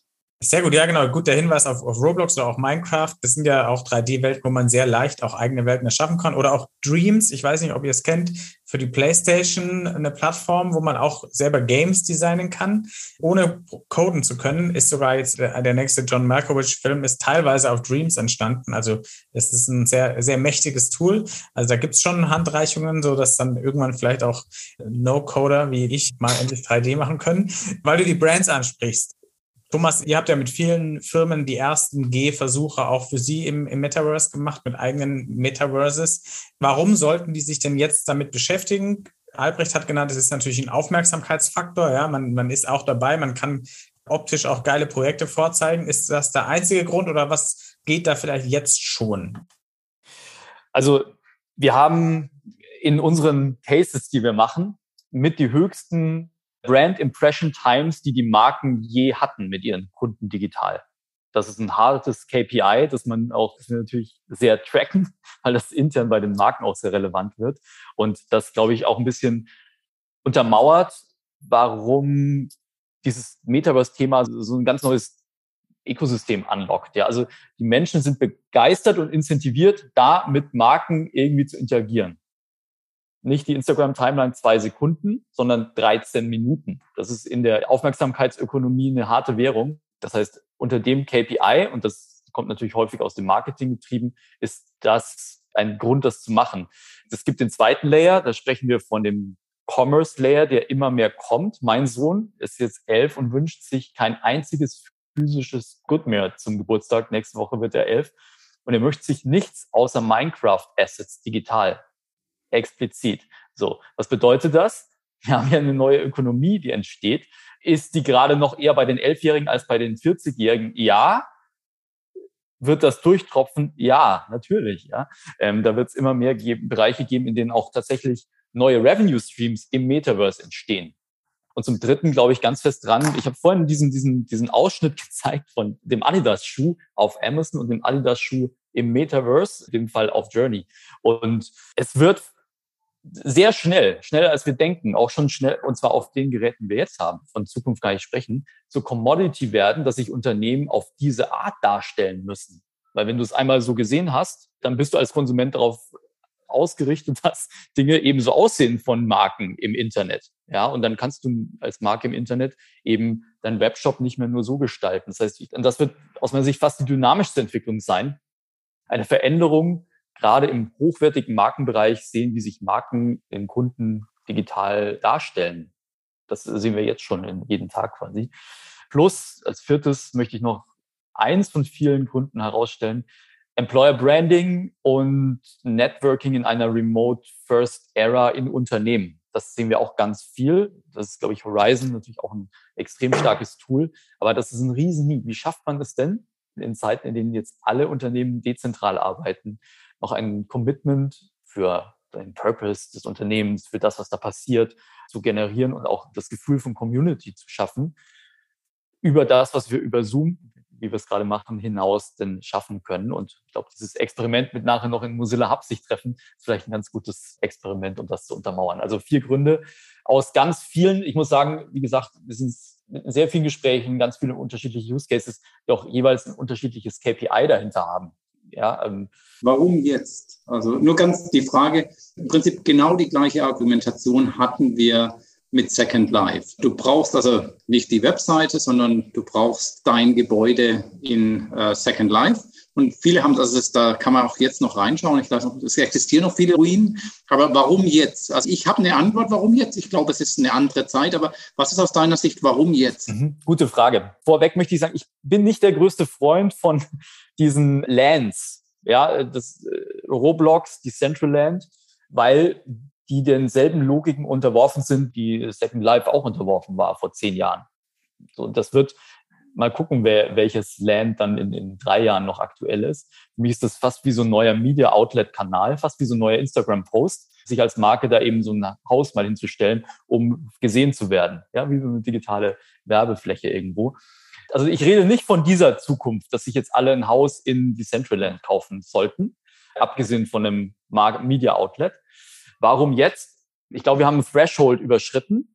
Das ist explizit die letzten zwölf Monate passiert an Accessibility und Experience Quality, die möglich ist auf den Geräten, die jeder hat. Das macht den Unterschied zwischen, es fühlt sich funky an und äh, so ein bisschen spielerisch und nicht richtig. Das heißt, meine Mama mag da nicht reingehen, weil es sich nicht richtig für sie anfühlt. Und wow, das ist richtig gut. Und dieser Threshold an Qualität, der jetzt überschritten wurde, technologisch möglich, macht, glaube ich, einen großen Unterschied. Das heißt aber nur, weil du sagst, du bist quasi kein Fan dieser, dieser Länder. Du siehst dann eher, dass, äh, du hast ja auch schon WebXR erwähnt, das ist ja eine WebXR, WebXR Experience letztendlich, die er schafft, die man im Browser aufrufen kann. Das heißt, du glaubst eher, dass zum Beispiel die, die Webseiten der Firmen irgendwann keine platten Webseiten mehr sind, sondern Welten, in die man sich begeben kann das, verstehe mich nicht falsch, ich glaube, also offensichtlich Roblox ist wahnsinnig erfolgreich und das funktioniert auch. Ich will nur sagen, ich, ich weiß nicht, auf welche dieser Lands ich gerade wetten würde. Da wird es wahnsinnig viel Dynamik geben. Aus einer Meta-Perspektive betrachtet, weiß ich, dass das Internet sich verändern wird. Und zwar sehr schnell, ja. Und da ist dieses Adidas-Beispiel, das wir da gerade gezeigt haben, ein guter Indikator dafür. Tatsächlich glaube ich ganz fest daran, dass viele Websites einfach anders aussehen werden. Als ersten organischer nächster Schritt. Und das wird dann immer mehr zu einer Commodity werden in den Sehgewohnheiten der Nutzer und damit auch Commodity und Requirement für die Markenkommunikation im mhm. digitalen Raum. Und wir reden hier nicht nur von, von Welten, durch die man sich bewegen kann, sondern tatsächlich auch nicht nur ein Bild auf Instagram gepostet, sondern interaktiv. Ich, ich kann damit interagieren, vielleicht drehen, vielleicht mit einem Freund mich neben dem Schuh treffen. So und diese Arten von, von Low-Hanging äh, Metaverse äh, Entry Points werden wir sehr viel sehen die nächsten 18 Monate. Sehr gut. Ähm, Jens, du wolltest noch was dazu sagen. Ja, ich möchte ja auch mal einhaken. Albrecht, du hast dich an Second Life erinnert gefühlt. Ich habe mich äh, bei der Diskussion an tolle Augmented Reality Prototypen und Werbekampagnen erinnert gefühlt, die es auch schon vor über einem Jahrzehnt gab und äh, wo ähnliche Argumente ausgetauscht wurden. Also am Ende möchten Marken Aufmerksamkeit erregen und da hast du recht, Thomas, ja, je länger man sich mit einem Produkt oder in einer Produktwelt bewegt, desto besser. Es wurde alles schon mal durchgespielt. Das wurde auch damals teilweise erfolgreich durchgespielt. Das, man findet sowas immer wieder. Lego macht es auch ab und zu noch, aber es hat sich nicht durchgesetzt. Ja? Und ich glaube auch und finde es auch cool, dass Marken jetzt sagen, passt auf, wenn wir mit euch, mit Journey oder anderen zusammenarbeiten, finden wir jetzt mit diesen Erlebnissen tatsächlich einen Mehrwert, weil die Leute sich damit beschäftigen, weil Aufmerksamkeit erregt wird. Ich glaube aber A, dass das zum Teil einfach auch mit diesem Neuheitseffekt zu tun hat. Ja, also es funktioniert halt jetzt, weil ihr einer der wenigen seid, die das machen. Ja, und B, weil sich das halt auch leisten können. Also ich sehe noch nicht, dass jetzt in absehbarer Zeit ja reguläre Webseiten, die vielleicht einfach nur Informationen vermitteln, auf einmal eine 3D-Repräsentation brauchen, ja, weil die Inhalte das gar nicht benötigen. Und ein weiterer Punkt, der da, glaube ich, ausschlaggebend ist, damit verdient ihr euer Geld, aber es sind tatsächlich die Kosten für die Erstellung hochwertiger Inhalte.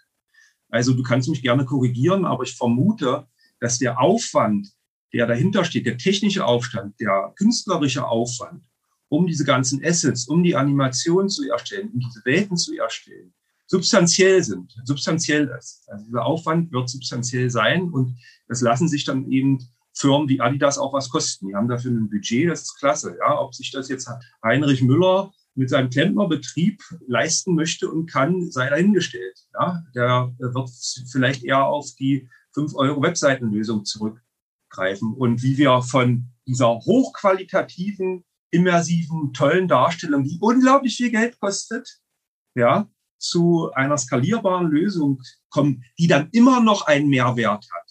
Ein Mehrwert gegenüber den heutigen Darstellungsformen. Also das ist mir nicht klar, aber ich finde es spannend, wie wir da hinkommen werden. An mich das so ein bisschen erinnert, auch die Diskussion und das sind natürlich absolut relevante Fragen. Und wir reden ja auch über noch lange Zeiträume, bis wir dann irgendwann ein wie auch immer Full-Fledged Metaverse haben werden. Aber ich weiß nicht, ob ihr den Hype-Cycle von Gartner kennt. Also für diejenigen, die Gartner nicht kennen, ist ein Research-Institut, ein US-amerikanisches im Tech-Bereich.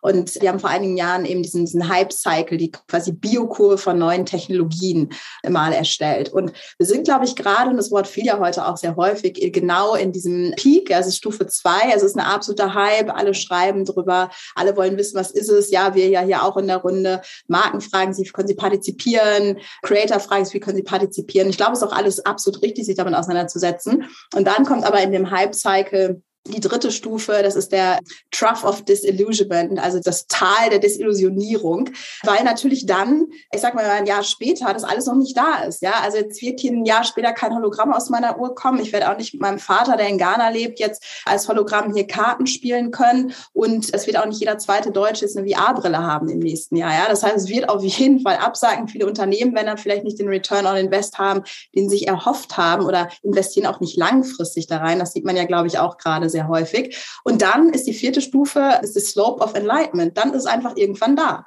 Und ich glaube, es war beim Mobile genauso. Und bis dahin ist noch ein weiter Weg. Und ich fand übrigens auch die Punkte des intentionalen und des verantwortungsvollen Aufbau des Metaverse. Und ich meine, das Metaverse bauen nicht wir alleine und auch nicht äh, Thomas alleine, ja, sondern das ist ja wirklich ein sehr dezentrales Projekt, an dem viele Großunternehmen, aber auch viele EntwicklerInnen global arbeiten. Da spielt Krypto eine große Rolle, da spielt Infrastruktur eine ganz große Rolle. Also das ist ja ein hochkomplexes, dezentrales Projekt, aber es arbeiten halt eben sehr, sehr viele daran. Und ich glaube auch, it's here to stay, das ist die Zukunft des Internets. Und man sieht natürlich auch in Investitionen auch der großen Player, auch der Netzwerkanbieter, der Chiphersteller und allen, dass da eine ganze Menge geht. Insofern glaube ich, ist das kein Hype.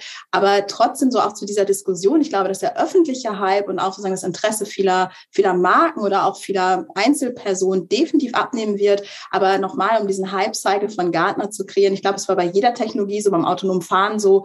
Und irgendwann ist es halt da. Und da werden wir sicherlich dann in den nächsten Jahren hinkommen. Ich sehe das auch so, dass wir in dem Hype-Cycle sind. Aber was man natürlich auch sagen muss, es gibt unendlich viele Technologien, die nie aus dem Tal rausgekommen sind. Also es gibt viel mehr Technologien. Also wir wissen es im Wissenschaftlichen. Also es gibt viele Sachen, die wissenschaftlich und es gibt eben so den Hype. Und dann, äh, also Mobile kam wieder raus. Aber es gibt eben, wir können beliebig viele Technologien sein, die dann einfach da unten ja. hängen geblieben sind. Ich meine, Mobile glaub, kam raus dank Apple. Dank Apple kam Mobile natürlich auch raus, ne, das mobile Internet. Und ich glaube, wenn wir uns angucken, wo gerade so die Investitionen laufen, auch von den großen Corporates, wie die, wie die Preise auch für Geräte, was im Bereich Smart Wearables jetzt in den nächsten Jahren auf den Markt kommen wird. Ich glaube, dass das auch rauskommen wird. Marken vielleicht ein bisschen dauern, aber ich, wenn man sich anguckt, eben was global gerade investiert wird ähm, und wie auch wirklich, wie stark das Interesse ist. Und ich habe auch das Gefühl, gerade bei der Gen Z auch ein Interesse, auch eine Philosophie, nochmal anders im Internet oder mit dem Internet zu agieren, anders zu kreieren. Ich glaube schon, dass da was ins Rollen gekommen ist, was nicht wieder versagt. Ihr seid jetzt schon fast bei der Frage, die ich am Schluss nochmal stellen wollte. Das ist natürlich die Frage, wird es das nächste Internet oder ist es alles nur ein Hype, der sozusagen dann im Tal der Tränen äh, versackt? Die, die machen wir am Schluss aber nochmal und zwar als kurze Ja- und Hype- oder Untergangrunde. Da können wir dann nochmal die Pointen klären. Ich würde gerne nochmal auf das zurückkommen, was Jens auch indirekt angesprochen hat, dass äh, natürlich im Moment es sehr aufwendig ist, diese virtuellen Experiences und Welten zu kreieren, jedenfalls zum Teil sehr aufwendig. Und deswegen strömen natürlich die großen Brands rein, für die das dann trotzdem nicht so teuer ist, was wahrscheinlich die an Thomas wahrscheinlich trotzdem nicht mehr Geld überweisen, wenn sie irgendwie drei Werbespots bei ProSieben schalten, also in der alten Medienwelt, was nämlich auch unfassbare Mengen immer noch kostet. Leider ähm, nicht, nee. Ja, genau, das dachte ich mir nämlich. Oder beim Super Bowl, noch besser. Die Frage ist aber hier, Davon kann man ja profitieren, dass jetzt auch große Unternehmen oder vielleicht auch mittelgroße sich da ausprobieren wollen. Was heißt es denn für vielleicht für Creators, für Kreative, auch für kleine Firmen? Welche Chance haben die denn jetzt vielleicht auch von diesem Hype und dieser Aufmerksamkeit auch zu profitieren? Habt ihr da vielleicht noch Einblicke? Also wenn wir von Metaverse Creators sprechen, dann stehen die aus meiner Sicht vor goldenen Jahren, ja, denn sind wir uns, glaube ich, alle einig in der Runde. Content will be still be king. Und es wird Mechanismen geben, wie wir sie ja auch schon in Sandbox, Roblox und so sehen, wo natürlich die Nutzer auch selbst in einem gesetzten Rahmen Dinge kreieren können. Aber es wird Premium-Formate geben und auch selbst diese Rahmen müssen von professionellen Creatoren erstellt werden. Und das wird uns auch keine AI die nächsten fünf Jahre abnehmen.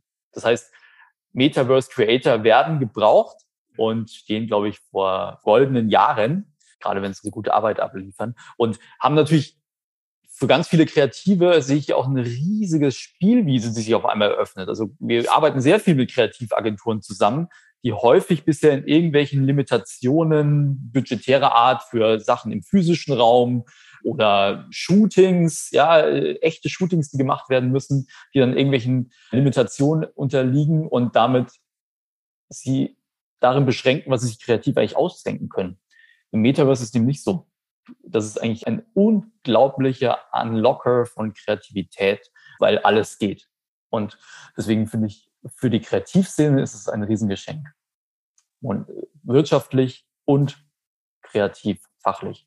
Dann, wir haben eine Frage, beziehungsweise zwei Kommentare auch zum Thema Inklusivität.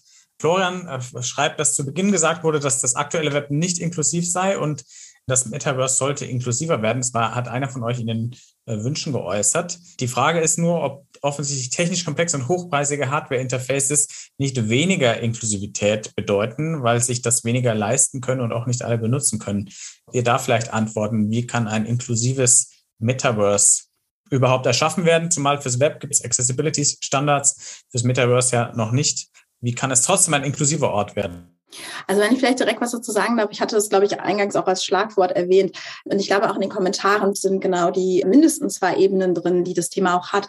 Also ich benutze das Wort Inklusion natürlich jetzt im, in einem breiteren Kontext, also jetzt nicht nur im Sinne von Barrierefreiheit, sondern auch, wie, wie repräsentiert sind marginalisierte Gruppen. Also haben sie Zugang, aber können sie auch Content createn beispielsweise?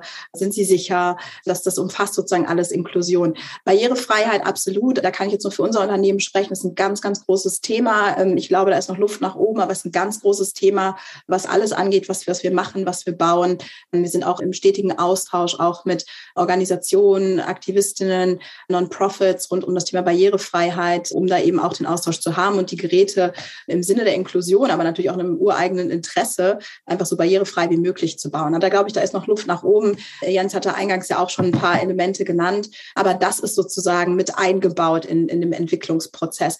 Das ist das eine. Das andere ist natürlich aber auch die Schwelle und die Geräte, das ist glaube ich auch hier in einem Kommentar drin, sind natürlich noch irre teuer, ja. Und die Frage ist, wenn man sich so ein Gerät leisten kann, habe ich dann irgendwie das, das, das Breitband, das Netzwerk, das Internet in wo auch immer, Berlin Mitte zum Beispiel, äh, aber natürlich dann auch in ganz anderen Ländern und Gegenden, um das nutzen zu können. Ich glaube, da wird sich eine ganze, ganze Menge tun und auch tun müssen. Gleichzeitig, glaube ich, dürfen wir aber auch nicht das Element der Content Creation aus dem Blick lassen. Und ich weiß gar nicht, Herr Albrecht, ob du das eingangs erwähnt hattest, aber ich glaube, wir müssen ganz sehr bewusst auch schauen, wer baut denn das gerade? Und ich meine, wir wissen alle, wie gerade die Tech-Welt auch aussieht und selbst auch im Content-Bereich. Ich finde, im Gaming tut sich da so ein bisschen was, aber da muss man natürlich sehr genau aufpassen. Wir haben beispielsweise jetzt vor ein paar Monaten haben wir haben, äh, einen Fund äh, ins Leben gerufen, der ist europaweit, den machen wir gemeinsam mit den Women in Immersive Tech, wo wir halt auch gezielt äh, Frauen unterstützen, Experiences bauen, Content zu bauen oder einen Call for Papers zu machen, sich intensiv auch mit, mit Fragen von Harassment, mit sexueller Gewalt, mit Rassismus auch in VR auseinanderzusetzen. Das machen wir auch auf ganz vielen verschiedenen Ebenen. Ich glaube, dass das wissen wir aus dem Web 2.0, das wissen wir aus dem Gaming. Wir alle kennen die Probleme. Roblox habe ich hier gesehen, ist ja auch mal erwähnt worden in dem Kontext. Und da sozusagen zu gucken, übrigens auch mit Wissenschaft, wie man sich diesen Themen nähern kann fürs Metaverse, für VR, aber wie man eben auch sicherstellen kann, dass diejenigen, die das Metaverse bauen, sowohl auf technischer Seite, aber auch was den Content angeht, dass wir da mehr tun, um, um das Ganze eben ja, inklusiver zu gestalten. Aber es sind äh, ganz, ganz viele große Fragen, was den Zugang angeht, was den Content angeht, was die Sicherheit von marginalisierten Gruppen angeht. Und das finde ich ist für mich, also für unser Team, aber auch, glaube ich, generell, wenn wir auf das Metaverse gucken, ist es eines der drängendsten Probleme. Das können wir nicht nachträglich irgendwie anbauen oder mit ein paar schönen Initiativen versuchen zu glätten, sondern das muss jetzt bei Design eingebaut werden. Übrigens auch von Marken, die sich im Metaverse engagieren. Ja, also ich glaube, da tragen alle, die jetzt gerade investieren und bauen, eine ganz große Verantwortung. Da würde ich gerne noch kurz ein paar Stichworte dazu sagen, weil wir haben das natürlich bei uns im Wissenschaftlichen sehr stark das Thema Inklusion, insbesondere in Bezug auf Barrierefreiheit, uns angeschaut. Wir hatten in den letzten Jahren insbesondere für blinde Nutzer etc. Und äh, da würde ich einfach widersprechen, das ist bei den großen Firmen relativ weit unten auf der Liste in der Realität. Natürlich sozusagen in der Diskussion natürlich, aber wenn man jetzt also Instagram anschaut für blinde Nutzer, also auch die neuen Ideen, also es ist immer sozusagen ein Afterthought-Inklusion für Leute, äh, insbesondere mit Einschränkungen, was Sehen angeht, ist gigantisch. Und das sehen wir einfach. Ich hatte einen Blindendoktoranden, der vor zwei Jahren promoviert hat. Das ist, also das ist eine Welt, die einfach nicht zugänglich ist. Wir haben da auch Forschungsprojekte. Das ist sowohl bei den Fördergebern, also äh, wie auch bei den Unternehmen was, was immer so ein bisschen feigenblattmäßig, zumindest in der technischen Sicht. Ich glaube, da muss man einfach ehrlich sein, dass da im Moment extrem viel fehlt. Und auch wenn man die Investments anschaut, das sind mal hier ein paar tausend für irgendjemand, der irgendwas tut. Also das ist sowas, und das ist richtig teuer, wie Konstanz ist. Man kann das nicht hinterher oben drauf bauen. Das muss mitten rein. Und ich glaube, da würde ich so Firmen wie Meta eigentlich schon erwarten, dass die in einer Größenordnung, die anders ist, auch mit Forschungsinstitutionen etc. zusammenarbeiten, um da voranzugehen, weil sonst wird es nicht passieren. Der zweite Teil, also Inklusion im Sinne, wer nutzt das? Ich glaube schon mit dem aktuellen Internet, wenn man eben so der Global South, wenn wir uns eben auch einmal aus Europa und Nordamerika rausbewegen, dann wird es auf einmal ganz, ganz dünn, was da also an Contributions überhaupt gehen kann, weil wir auf bestimmte Sachen setzen. Und ich glaube, da ist eben im Moment wirklich gefragt, die Skalierbarkeit in der Nutzung. Also das klassische HTML, das funktioniert, also mit Leuten, die eine, eine zweieinhalb G, 3G Netzwerk, die können trotzdem auf eine Webseite äh, gehen, die können trotzdem eine Google-Suche abfeuern und können sozusagen damit partizipieren, die können ein Bild hochladen, es dauert länger. Und ich glaube, der Punkt der globalen Inklusivität, was eben Fähigkeiten angeht, was eben auch Interessen angeht. Also das ist ja was, was wir jetzt sehen, dass wir eben nur einen bestimmten Interessenbereich, dass wir einen Gender Split haben, der immer noch im Bereich der Technologieentwicklung extrem male ist. Und ich glaube, da könnten die Unternehmen so ein bisschen mehr tun, wie in der Diskussion sagen, ja, ja, interessiert uns schon. Also es ist ja total einfach. Man kann ja sich Unternehmensberichte anschauen, wo Geld reingeht. Und äh, da vielleicht kann Konstanze das auch mitnehmen. Und wir Weil da, da zur Ehrenrettung äh, quasi Internet in Weltregionen bringen, die kein Internet bisher haben. Da war tatsächlich auf Facebook sehr aktiv, auch an, an vorderster Front dabei. Natürlich auch im eigenen Interesse, die Nutzerschaft zu erweitern. Aber da gab es ja durchaus auch Regionen, wo das tatsächlich geklappt hat, dadurch die Internetanbindung zu starten. Auch Google war da ja sehr aktiv, hat es zurückgefahren, aber hier, wir erinnern uns ja an die, das Internet aus der Luft, das hat ja Google vorangetrieben, um, um Weltregionen zu erreichen, die noch nicht angeschlossen sind. Da würde ich jetzt mal, obwohl ich ja sonst auch sehr kritisch bin, sozusagen jetzt nicht so tun, als würde es gar nicht, weil es gerade im globalen Süden gibt es natürlich Märkte, die sind unglaublich aktiv und auch die Metaverse- und XR-Adaption ist natürlich in China, was auch als globaler Süden gilt, viel weiter als hier. Auch die technische Infrastruktur ist im Zweifel weiter als hier und die Netzabdeckung. Also da, glaube ich, muss man wahrscheinlich auch ein bisschen differenzieren. Aber wenn man zum Beispiel über viele afrikanische Staaten redet, wobei ich in Kenia zum Beispiel Internetqualität hatte, wo ich Deutschland vielerorts von träumen würde. Aber da ist ein guter Punkt. Ich würde noch gerne auf das Thema Ökonomie eingehen. Das hat mehrere von euch angesprochen, ob es Parallelökonomien gibt. Also mein Eindruck ist, im Moment ist alles sehr brandgetrieben und kommerziell. Also ist quasi der, der Kapitalismus ist also schon gesetzt im Metaverse, würde ich jetzt jemand mal postulieren. Ich glaube, der Zug ist abgefahren, da eine andere Wirtschaftsordnung äh, zu errichten. Äh, schade, hätte man probieren können. Aber was, was für eine Ökonomie wird denn da entstehen? Wird es eine Parallelökonomie sein, wo es dann überall eigene Kryptowährungen gibt? Wird es einfach eingegliedert in unsere jetzige Ökonomie? Man kann dann auch im Metaverse seinem Job nachgehen. Was ist da eure Einschätzung? Wie wird die Ökonomie des Metaverse aussehen? Oder der Metaverse? Und wir haben dann lauter verschiedene kleine Wirtschaftsräume und haben plötzlich wieder wirtschaftliche Kleinstaatereien und am Ende noch Zölle zwischen den einzelnen digitalen Welten. Was meint ihr? Das ist die positive, also besser wie wenn ein Unternehmen größer ist wie alle Staaten zusammen. Wo ein Unternehmen dann auch die Ökonomie diktiert sozusagen.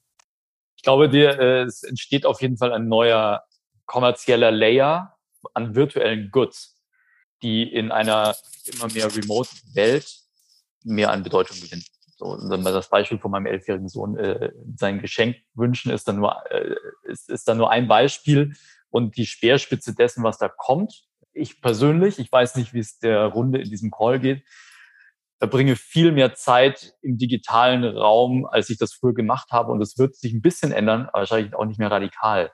Und vor dem Hintergrund brauche ich vielleicht manches auch gar nicht mehr, was ich mir sonst physisch gekauft habe und werde da mein Geld vielleicht auch digital mehr ausgeben. Also ich glaube, dieser Shift von physischen Goods zu digitalen Goods, und da reden wir zum Beispiel auch von Erlebnissen, ja, vielleicht fliege ich nicht mehr nach Wien, sondern gucke mir Wien für ein Konzert in Wien für fünf Euro Gebühr an auf dem Rechner. Also diese Art von digitalisierter Erlebnissen, Goods und das basierend auf Tokenization, Blockchain-Technologie, glaube ich, werden wir auf sehr viel sehen die nächsten Jahre. Wie viel das der Wirtschaftskraft ausmacht, weiß ich nicht. Ich habe gestern einen Report von Goldman Sachs gesehen, der davon ausgeht, dass circa 30 Prozent des Wirtschaftslebens der Offline-Welt noch mal mehr ins Digitale shiften werden durch das Metaverse in einem mittelfristigen Zeithorizont und circa 21 bis 27 Prozent, glaube ich, des bisherigen Internetgeschäfts wie wir es heute kennen, ins Metaverse-Geschäft transferiert werden. So. Und wenn man das kombiniert, diese beiden Treiber, dann landen wir bei einem mittelfristigen Marktvolumen von acht Billionen, die im Metaverse gehandelt werden, wie auch immer und was auch immer das ist. Aber das ist natürlich ein riesiges Feld. Und darunter merkt man schon, das ist nicht das eine Ding, sondern es sind ganz viele Treiber aus unterschiedlichsten Richtungen. Und es wird auf jeden Fall eine neue kommerzielle Layer entstehen. Das glaube ich schon. Gibt es noch Gedanken zur Ökonomie? Ich will vielleicht noch mal ganz kurz einhaken, wenn ich darf. Das war ja hier schon Quote of the Evening, Kapitalismus ist gesetzt im Metaverse. Dem würde ich potenziell widersprechen. Ich glaube, was wir im ja, Moment gut. sehen, ist natürlich, also das, was ja auch Thomas gesagt hat, es werden halt Werbesachen gebastelt weil die relativ einfach sind. Also da ist relativ klar, es gibt ein KPI, die Leute schauen sich den Turnschuh eben jetzt sechs Minuten an, weil sie irgendwie den Ausgang nicht finden. Und sie scrollen eben nicht drüber, wie sie das woanders tun. Und das ist ja durchaus, da, da entsteht ein Wert. Und ich glaube, für mich ist die Frage nach Wertschöpfung, die haben wir heute gar nicht angesprochen. Ich glaube, wir müssen verstehen, wo Werte entstehen. Und ich glaube, traditionell die Generation vor uns, die haben verstanden, wie durch physische Güter Werte entstehen. Wenn man so ein bisschen sich in seine Umgebung schaut, auch durch durchaus abstruse physische Güter, also im Dekorationsbereich, wie auch immer. Es gibt ja schon sehr viele Sachen, wo man einfach überlegt, wie hat jemand für sowas Geld ausgeben können. Also nur mal in der eigenen Umgebung umschauen. Und ich glaube, zu verstehen, was Wertschöpfung ist im Metaverse. Da habe ich im Moment relativ wenig gesehen. Also was heißt das? Ist sozusagen, dass ich mich mit jemand treffen kann, dass ich mich mit jemand austauschen kann, dass ich eine First-Hand-Experience von was haben kann, dass ich einen anderen Blickwinkel einnehmen kann. Diese Dinge, die werden vermutlich in Zukunft in unserer Wertschöpfungswahrnehmung irgendwo existieren.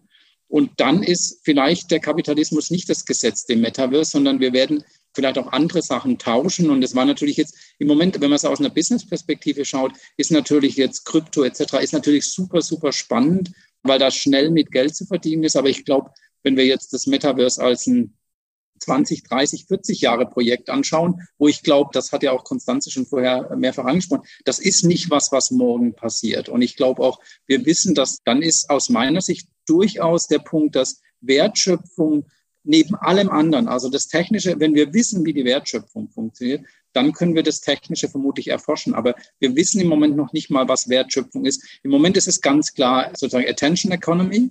Also das, was Thomas auch, das ist eben ganz klar, darauf wird gesetzt. Das äh, ist auch Meta, ist ganz klar Attention Economy.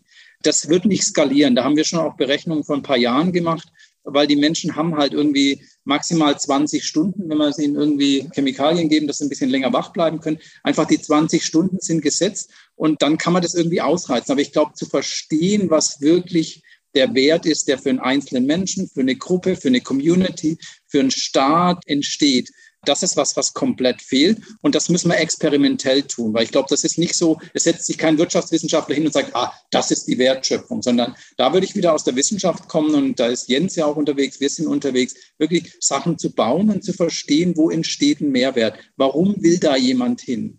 Und nicht, warum muss da jemand hin oder warum bleibt da jemand drin, sondern wo entsteht die Wertschöpfung? Und das ist was, wo ich auch glaube, wo jetzt wirklich was passieren kann, zwischen Unternehmen, zwischen Unternehmen und der Zivilgesellschaft, zwischen Unternehmen und auch der Wissenschaft und eben auch wieder mit größeren Invests. Und ich glaube, es lohnt sich schon mal auf das, was Wolfgang gesagt hat, reinzuschauen, wo die Invests hingehen. Und äh, natürlich kann ich irgendwie Drohnen fliegen lassen und ein bisschen Internet machen. Aber wenn man einfach anschaut, nehmen wir Apple, das ist ein Unternehmen äh, mit einer gigantischen Größe. Wenn man einfach mal in die öffentlichen Zahlen reinschaut, wo das Geld reingeht, das geht aus meiner Sicht nicht in die spannenden Sachen, sondern es geht in das, wo eben im nächsten Quartal und nächsten drei Quartalen der Umsatz ist, verstehe ich komplett aus Startup-Sicht, aber auch aus etablierten Unternehmenssicht. Aber ich glaube, die Wissenschaft und Gesellschaft muss vielleicht dann doch, wenn wir jetzt eine Technologie bauen, die einfach verändert, wie wir in den nächsten 20 Jahren leben, muss sich vielleicht ein bisschen den längerfristigen Schuh anziehen und sich das auch anschauen. Sehr gut. Ich finde erstaunlich, dass du gerade Apple gewählt hast, die natürlich mit dem iPhone eine der letzten Sprunginnovationen schlechthin in die Welt rausgepusht haben. Schauen wir mal, ob sie beim AR-Headset es schaffen oder ob es eine Legende bleiben wird. Ich bin mir noch nicht sicher. Wir kommen zur Schlussrunde, wo jeder nur kurz antworten darf mit quasi der einen oder der anderen Seite, außer Jens, weil ich habe ihn leider nicht mehr zur Software zu Wort kommen lassen. Der darf kurz seine Antwort ausführen. Die Frage ist jetzt zum Schluss, was ist eure Einschätzung? Ist das Metaverse, wie sich jetzt so langsam abzeichnet, auch in eurer euren Ideen abzeichnet. Wird das das nächste Internet? Vielleicht nicht morgen, aber in ein paar Jahren. Oder wird es am Ende ein Hype gewesen sein mit ein paar spannenden Prototypen, die wir heute gesehen haben? Also nächstes Internet oder Hype, der vergeht. Da könnt ihr euch jetzt noch positionieren. Jens, du darfst anfangen und du darfst auch noch kurz sagen, warum. Also äh, ich sehe, es hat Potenzial, beides zu sein. Ja, also wenn wir mal uns auf eine Zeitspanne einigen könnten. Ja, wenn wir jetzt also nicht sagen fünf Jahre oder zehn Jahre oder 40 Jahre oder alles dazwischen, sondern sagen, guck mal, in einer Zeitspanne von zehn Jahren, in der, wenn man zurückguckt, auch die Smartphone-Sättigung eigentlich stattgefunden hat von 2007 bis 2017 so in dem Dreh, dann sehe ich nicht, dass wir in zehn Jahren eine ähnliche Durchdringung mit äh, VR oder AR Datenbrillen und Datenbrillenbasierter Interaktion haben werden, die aber aus meiner Sicht erforderlich ist, um tatsächlich echte nachhaltige Mehrwerte zu schaffen. Also natürlich kann ich auch in Mozilla Hubs mit meinem Smartphone, mit meinem Tablet und Webbrowser reingehen und mit der Maus und mit der Tastatur arbeiten, aber das Präsenzerleben ist ein ganz anderes. Die Mehrwerte, die ich sehe, sind ganz anders. Und wir brauchen daher diese datenbrillenbasierte Interaktion, die sehe ich zumindest skaliert in den nächsten zehn Jahren noch nicht klar. Ich lasse mich gerne eines Besseren belehren. Ich bin da gerne dabei mitzuwirken, aber es bleibt sehr herausfordernd. Okay, das heißt, du siehst da schon großes Potenzial, aber das äh, nicht, dass es aus dem jetzigen Hype sofort hervorgeht. So würde ich das mal zusammenfassen. Thomas, Hype, der schnell wieder vergeht. Oder also ich meine, wenn man wenn man the Journey the Metaverse Company macht, dann uh, you better believe in uh, it not being a hype. aber ich glaube das auch wirklich, weil die Anwendungsfälle, und ich, ich wiederhole das immer wieder, weil es auch meine tägliche Praxis ist, die Anwendungsfälle aus Education Commerce, Marketing, Entertainment, äh, menschliche Kommunikation so breit gefächert sind, also dass dann nicht alle vielleicht 100 Prozent Sinn machen, okay, aber dass keins davon Sinn macht, äh, glaube ich einfach nicht. Ähm, ich muss dich hier unterbrechen, weil wir schon Overtime sind und eigentlich, ich glaube, das Argument kam an. Albrecht, wie sagst du es? Äh, Evolution statt Revolution, sage ich. Wir werden von dem jetzigen Internet immer weiter, so das Bild wird nicht mehr flach sein, sondern wird sich drehen und dann kommt irgendwie noch der nächste Schritt und der nächste Schritt. Es wird keine Revolution geben, so dass wir alle irgendwie umsteigen ins Metaverse, sondern wir werden es nicht merken. Es wird sozusagen sich schleichend dahin bewegen und vielleicht sind wir in 30 Jahren da. Und Konstanze, ja, ich schließe mich dem an auch und schließe den Kreis, was ich eingangs gesagt habe. Ich glaube, das Metaverse ist die iterative Transformation des Internets, des mobilen Internets und es wird eine ganze Weile dauern, aber der Zug fährt und vielleicht auch nochmal Stichwort Langzeitinvestments. Wir haben gerade gestern unsere Company Values angepasst und eines der neuen Company Values ist nicht mehr Move Fast, sondern Invest in Long-Term Thinking. Und äh, ich glaube, das zeigt auch ein bisschen, wo die Reise für uns hingeht und ich freue freue mich auch sehr, dass es diesen Shift gibt. Okay, sehr gut. Nicht mehr Move Fast, Break Things. Hey. Sehr gut. Das freut uns alle sehr. Hier, du hast die, die Frage von Robert, die hatte ich noch offen beantwortet, sonst hätte ich die euch als Denkanstoß mit in Mozilla Hubs gegeben. Wie passen Big Player wie Meta mit dem utopischen Gedanken des Metaverse zusammen? Ihr könnt euch auch gerne mit in Mozilla Hubs von einem großen, aber äh, Open Source Indie Player sozusagen darüber austauschen. Und ansonsten kann ich mich schon mal herzlich bedanken bei euch vier. Danke Jens von der Hochschule Coburg, Thomas von Journey, Albrecht von der LMU, Konstanze von Meta. Das war ähm, sehr cool. Vielen Dank für die Einblicke, vielen Dank ähm, für die vielen Gedanken und für die differenzierte Darstellung. Danke euch allen fürs Zuhören und für eure Fragen. Und ich hoffe, möglichst viele von euch gleich bei Mozilla Hubs zu sehen. Und wenn nicht, dann euch allen noch einen schönen Abend.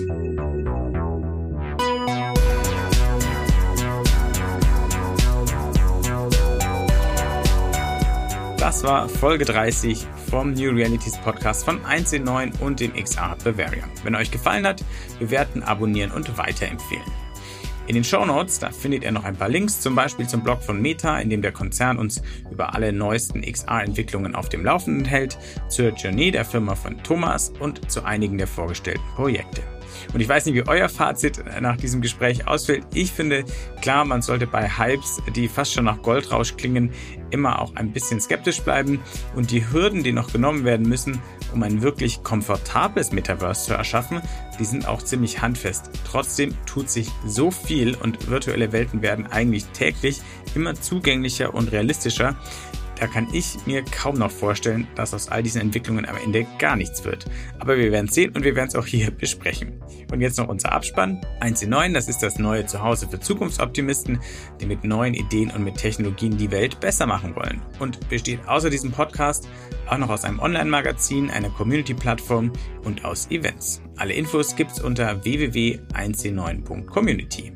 Der XR Bavaria wurde gegründet, um die XR-Community in Bayern voranzubringen, um die Entwicklung und Verbreitung von XR-Anwendungen zu unterstützen und die Sichtbarkeit des Standorts Bayern zu fördern. Mehr erfahrt ihr unter www.xrhub-bavaria.de. Dieser Podcast ist möglich durch die Förderung des Bayerischen Staatsministeriums für Digitales. Vielen Dank dafür und danke auch an Daniel Jocher, unseren Tontechniker, und wir hören uns bald wieder. Bis dann.